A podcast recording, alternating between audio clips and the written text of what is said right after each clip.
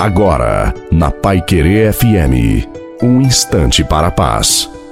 Boa noite a você, boa noite também à sua família. Coloque a água para ser abençoada no final da nossa reflexão. Coragem, eu venci o mundo. Se Jesus passou por tantas provações na vida, teve que carregar a cruz. Nós também iremos passar pelas provações, temos que carregar a nossa cruz, mas temos a força para vencer como Jesus venceu. Nunca diga que não tem força para continuar as suas lutas. Tenha fé, sempre perseverando firme e fiel a Deus, pois quem age com fé para com Deus jamais será esquecido, jamais será abandonado, e a sua fidelidade a Deus será recompensada.